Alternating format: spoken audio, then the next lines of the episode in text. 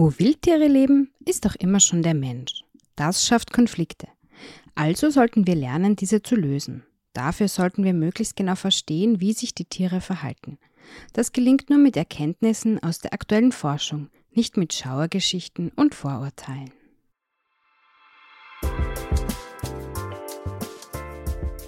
Diverse Kinderbücher, der Podcast. Hallo beim Diverse Kinderbücher Podcast. Habt ihr gewusst, liebe Freundinnen des diversen Kinderbuchs, dass Wölfe ein brisantes und kontroverses, hochpolitisches Thema sind? Ich lange Zeit nicht. Ich habe es zwar ein bisschen geahnt, also wenn ich so dran denke, wie oft es irgendwelche Medienberichte über äh, Schafsrisse von Wölfen oder Wölfsichtungen gibt, aber ich habe eigentlich auch erst sehr spät gecheckt, worum es da wirklich geht. Ich glaube auch, dass die Wolfsdebatte vielleicht relativ österreichisch ist. Also es ist irgendwie so eine seltsame Wir gegen die EU-Sache. Also, laut EU-Recht ist der Wolf ein streng geschütztes Tier, das doch immer mehr Bundesländer in Österreich ermöglichen mit eigenen Verordnungen den Abschuss sogenannter Problemwölfe, gegen die groß Stimmung gemacht wird, so am Land, aber auch so in den Medien. Eine friedliche Koexistenz von Wolf und Mensch scheint nicht möglich zu sein. Die einen wollen ihn wieder als festen Bestandteil unseres Ökosystems etablieren, andere fühlen sich von seiner Anwesenheit existenziell bedroht. Spannend ist, dass gerade ein quasi Kinderbuch der Stunde dazu erschienen ist, das so anspruchsvoll, hochwertig und gleichzeitig super gut zu lesen ist, das bei der Orientierung absolut hilft.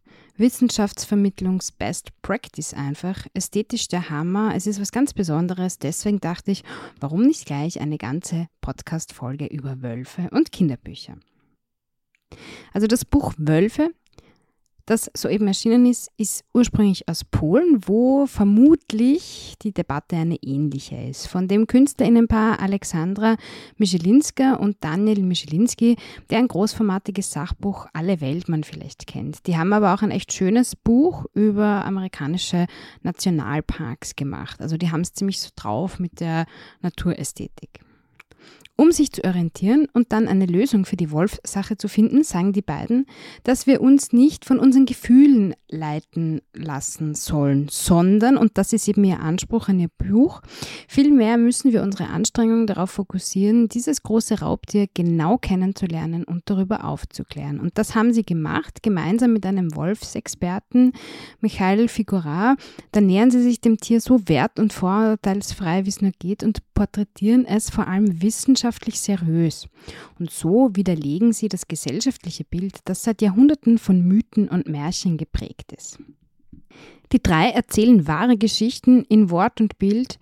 Die Illustrationen sind großartig. Am besten ihr schaut gleich in die Show Notes und holt euch einen visuellen Eindruck. Also jede Darstellung von Menschen, Tieren und Landschaften ist realen Wildkameraaufnahmen nachempfunden, die es dann auch manchmal so im Vergleich dazu zu sehen gibt acht Begegnungen mit einzelnen Wölfen und Wolfsrudeln aus den letzten Jahren beantworten sämtliche relevante Fragen zu Wölfen.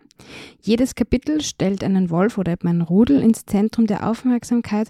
Verschiedene Perspektiven werden dabei anschaulich detaillierter dargestellt. Die LeserInnen erfahren Wissenswertes nicht nur zu Wölfen, zum Beispiel, dass das Ding von den Alpha-Tieren ein absoluter Mythos ist, dass Wölfe auch nicht brutal um Vorherrschaft kämpfen und dass schwache äh, Tiere in Wolfsrudeln weder verstoßen noch getötet werden. Das sind so quasi die Mythen. Diese wiederkehrenden Stereotype in Märchen, Abenteuerromanen und Filmen haben sich Leute ausgedacht, die lieber Gruselgeschichten erzählen, als sich mit den Wölfen zu beschäftigen. Wölfe fressen übrigens auch keine Menschen. Man erfährt aber auch Wissenswertes zu Technik, also zum Beispiel, wie das mit einem GPS-Sender genau funktioniert oder wie Wildkameras äh, ausgelöst werden. Stellenweise ist das Buch sogar ein bisschen ein Krimi, wenn zum Beispiel beschrieben wird, dass durch den Abschuss eines Wolfs jahrelange, auch teure Forschungsarbeit nicht mehr fortgesetzt werden kann und viel dabei, viel mit einem einzigen Abschuss zunichte gemacht wird. Den Täter haben sie dann übrigens gefunden, auch so ein bisschen äh, ein, äh, ein bisschen Ballistik im Spiel. Sie haben den Täter im Dorf gefunden, der den Wolf äh, abgeschossen hat, weil er ein Wildschwein gerissen hat und der wurde abgemahnt. Weitere Fragen, die beantwortet werden.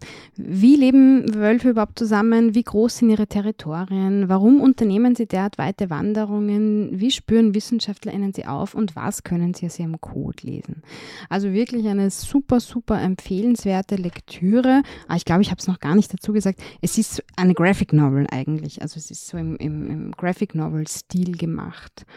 Und äh, ich würde vorschlagen, ab vielleicht ab sechs Jahren zum Vorlesen, aber kann man auch relativ schnell schon selber lesen. Allen Kindern, denen ich es bis jetzt in die Hand äh, gedrückt habe, die haben es recht fasziniert und schnell verschlungen und es ist auch tatsächlich für Erwachsene einiges Wissenswertes dabei. Wenn man nicht weiß, wie man sich positionieren soll äh, in der Wolfsdebatte, bestimmt eine gute Orientierungshilfe. Das nächste Buch, das auch wirklich gut in diese Episode passt und das ich eigentlich schon längst besprechen wollte, aber nie so richtig, das nie so richtig den Platz gefunden hat, hat jetzt äh, einen großen Auftritt. Und zwar heißt das Buch Rotkäppchen rettet den Wolf. Es ist thematisch so ein bisschen ähnlich, aber eine ganz andere Herangehensweise. Der Untertitel ist Ein Nichtmärchen. Ich mag Nichtmärchen total gern, was vermutlich daran liegt, dass ich unter anderem auch nicht besonders außergewöhnlich, aber durchaus auch mit Märchen sozialisiert wurde. Meine Kinder wurden das überhaupt nicht, deswegen fühlen sie Nichtmärchen eigentlich überhaupt nicht und das Konzept von umgedrehten Märchen kommt bei ihnen gar nicht so gut an. Ich wollte übrigens immer mal eine Podcast-Folge über Märchen machen, weil man darüber, glaube ich, wirklich viel reden kann. Auf jeden Fall, Petra Piuk und Gemma Palacio haben mit Rotkäppchen rettet den Wolf erschienen im Lakeham Verlag ein super cooles Nicht-Märchen-Empowerment-Sachbuch gemacht. Das beginnt mit einem Steckbrief von dem Mädchen Anna alias Rotkäppchen, das eben eine rote Basecap trägt und gerne Skateboard fährt. Und dann gibt es gleich eine Aufforderung, sich selber einzutragen, wie in einem Freundinnenbuch. Also das Buch macht von Anfang an äh, Lust, äh, selber aktiv zu werden. Dann wird das klassische Märchen kurz nacherzählt, bevor die LeserInnen wieder zurück ins 21. Jahrhundert katapultiert werden, wo Anna Rotkäppchen ihrer Oma quer durch die Stadt hinein in den Wald einen Kuchen bringen soll. Und dann geht es relativ straight um den Wolf und seinen schlechten Ruf, der widerlegt wird. Das Buch wurde mit Unterstützung und Beratung vom WWF gemacht. Ähm, dann geht es auch generell um Umweltschutz und den Wald um einen gemeinen Bürgermeister mit einem Bauplan. Also ein Einkaufszentrum soll dort stehen, wo jetzt der Lebensraum der Tiere ist. Rotkäppchen ist sehr mitgenommen davon, wie Menschen mit der Umwelt umgehen und kommt letztlich bei der Oma an, die Plot Twist in einem Bauwagen wohnt und ihr Know-how von der Aubesetzung teilt. Anna zeigt, wie man Demoschilder malt und sie organisiert letztlich eine Waldbesetzung. Wie die Geschichte ausgeht, verrate ich nicht. Aber dass ich vor allem die Mitmachseiten im Buch richtig gut fand schon. Unter anderem gibt es auch ein Rezept für den veganen Kirschkuchen von Rotkäppchens Mama zum Nachbacken. Ich finde, es ist ein großartiges Gesamtkonzept. Ich feiere es. Kürzlich ist ein zweites Buch des Duos erschienen. Da geht es vielleicht nicht ganz so brisant, aber doch nicht irrelevant um Frösche und das Mädchen Jessica König, der beim Fußballspielen der Ball in den Brunnen fällt. Nicht fehlen darf in dieser Episode ein nicht mehr neues Buch, aber eins, das ich sehr gern immer noch vorlese. Und zwar heißt es, das ist doch kein Beruf für einen Wolf. Es ist ein absolut liebenswürdiges Bilderbuch, nicht nur, weil es eine meiner Lieblingsillustratorinnen Mareike Engelke gezeichnet hat. Der Text stand von Annette Feldmann und erzählt von Wölfin Isa, deren Eltern mit ihrem Berufswunsch nicht einverstanden sind. Während Bruder Kurt standesgemäß Biologie studieren will, um als Wolfsberater für den Naturschutzbund zu arbeiten, will Isa Kapitänin zur See werden. Herr und Frau Grimm sind sich allerdings sicher, Wölfe fahren nicht zur See. Die schlagen passendere Berufe vor wie Politikerin, Opernsängerin, Reiswölfin oder Mechanikerin in der Stadt Wolfsburg. Aber Isa lässt sich davon nicht beeindrucken und macht sich auf den Weg zum Hafen. Auch dort ist sie mit allerhand Vorurteilen konfrontiert, doch sie ist weiterhin nicht von ihrem Vorhaben abzuhalten. Schließlich gibt ihr ein Kapitän eine Chance und so sticht Isa als Leichtmatrosin zur See. Sie beweist der Crew, dass sie am richtigen Ort ist und gemeinsam wird so manches Abenteuer erlebt. Am Ende gibt es eine Postkarte für die Eltern. Kapitänin ist offenbar doch ein adäquater Beruf für einen Wolf. Komplett anderer Schwerpunkt als die beiden äh, vorher besprochenen Bücher, aber dieses Buch ist ein gelungenes Beispiel für ein klischeefreies Bilderbuch mit Humor, Leichtigkeit und den allerschönsten Illustrationen, auf denen es viele lustige Details zu entdecken gibt. Und auch noch ein bisschen klischeefrei, aber anders. Die schwedische Autorin und Illustratorin Maria Jönsson hat mit Erbsenalarm ein wirklich lustiges Kinderbuch über eine doch recht menschliche Wolfsfamilie geschaffen, anhand der sie eine alltägliche Familiensituation authentisch nachstellt. Papa hat gekocht. Die Fischstäbchen verschlingt Waldemar, doch Erbsen hasst er, ganz im Gegensatz zu seiner kleinen Schwester Lynn. Doch ohne Erbsen im Bauch gibt's kein Eis und Waldemar liebt Eis natürlich und er hat eine Idee, er nimmt seinen Papa wörtlich. Der hat schließlich nicht gesagt, in welchen Bauch die Erbsen müssen. Zum Glück sitzt Lynn gerade unterm Tisch. Da ist super positiv hervorzuheben, die Rolle von Waldemars und Lynns Papa, der macht liebevoll und bestimmt seine Fürsorgearbeit. Er drückt sich nicht klar aus und Waldemar nutzt das, um an sein Eis zu kommen. Und es ist schön zu sehen, dass der Papa Wolf die Verantwortung dafür übernimmt und zu seinem Wort steht. Die Illustrationen sind recht reduziert, nicht überladen, ziemlich cool und ich habe das Buch vor einigen Jahren schon recht oft vorgelesen. Es ist so ein bisschen ein Geheimtipp und deswegen wollte ich es in die Episode gern mit aufnehmen.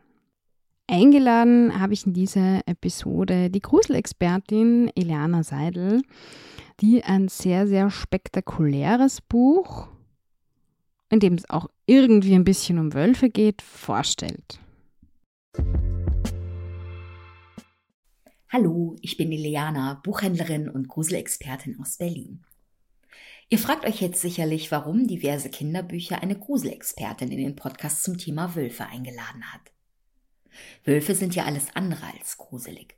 Sie sind sehr scheue, soziale und schützenswerte Wesen. Ich liebe Wölfe und ich liebe Hunde.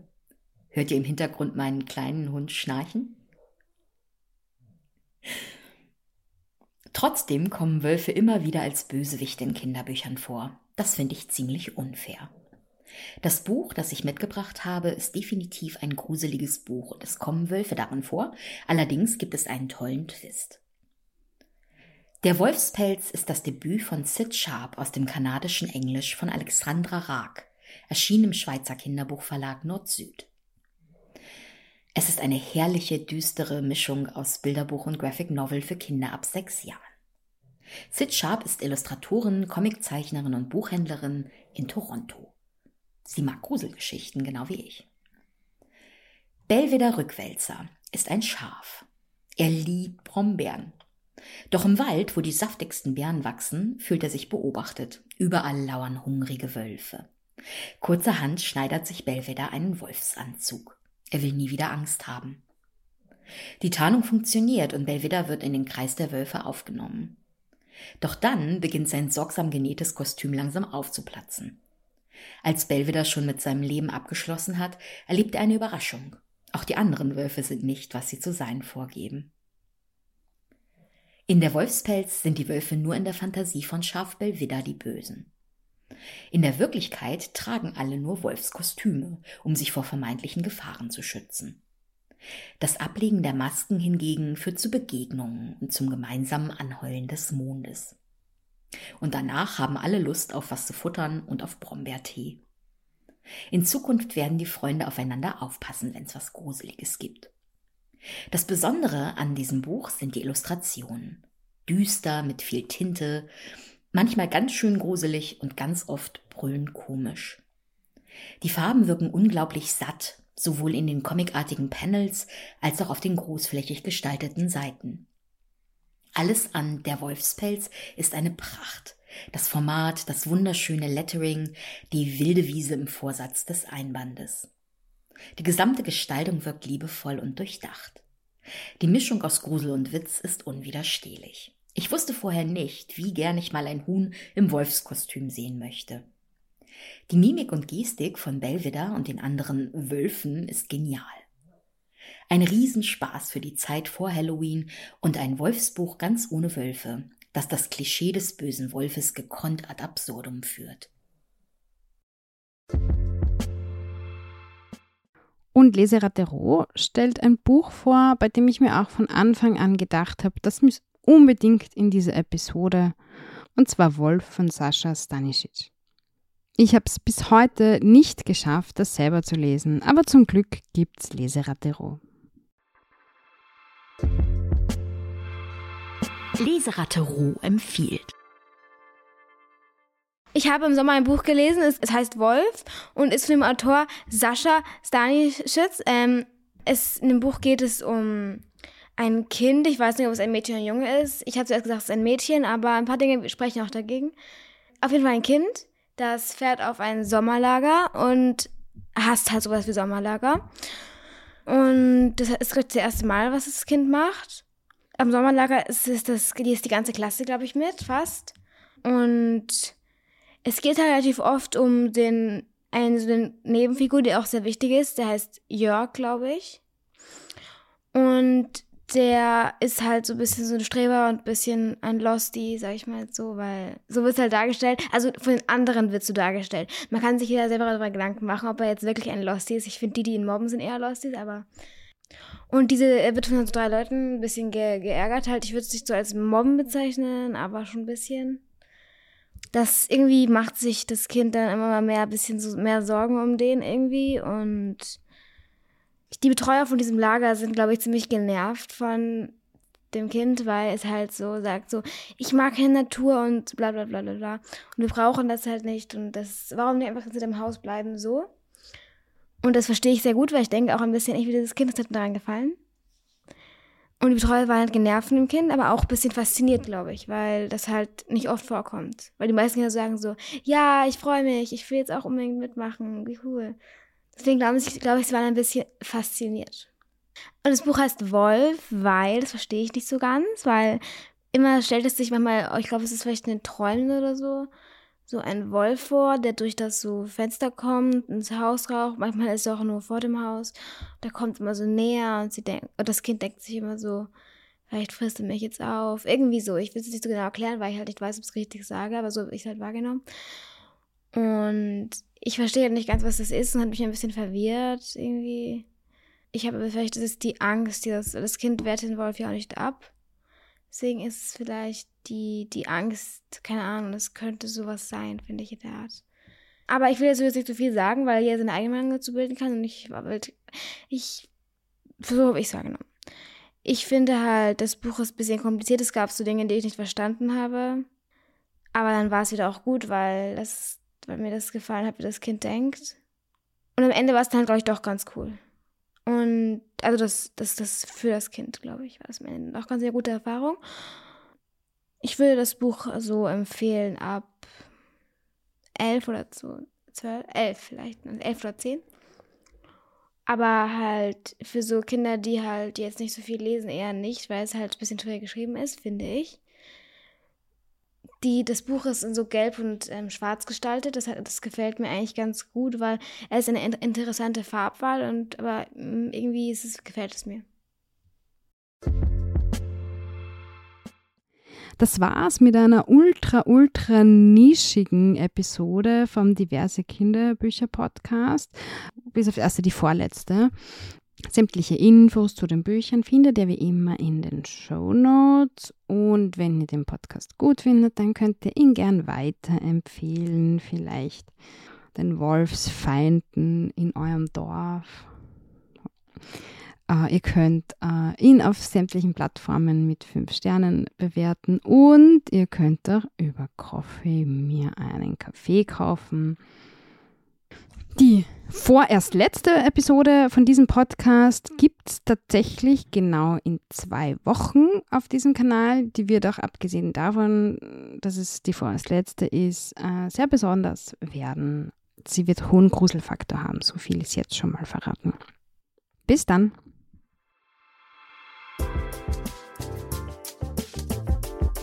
Diverse Kinderbücher, der Podcast. Ein Podcast-Werkstatt Original.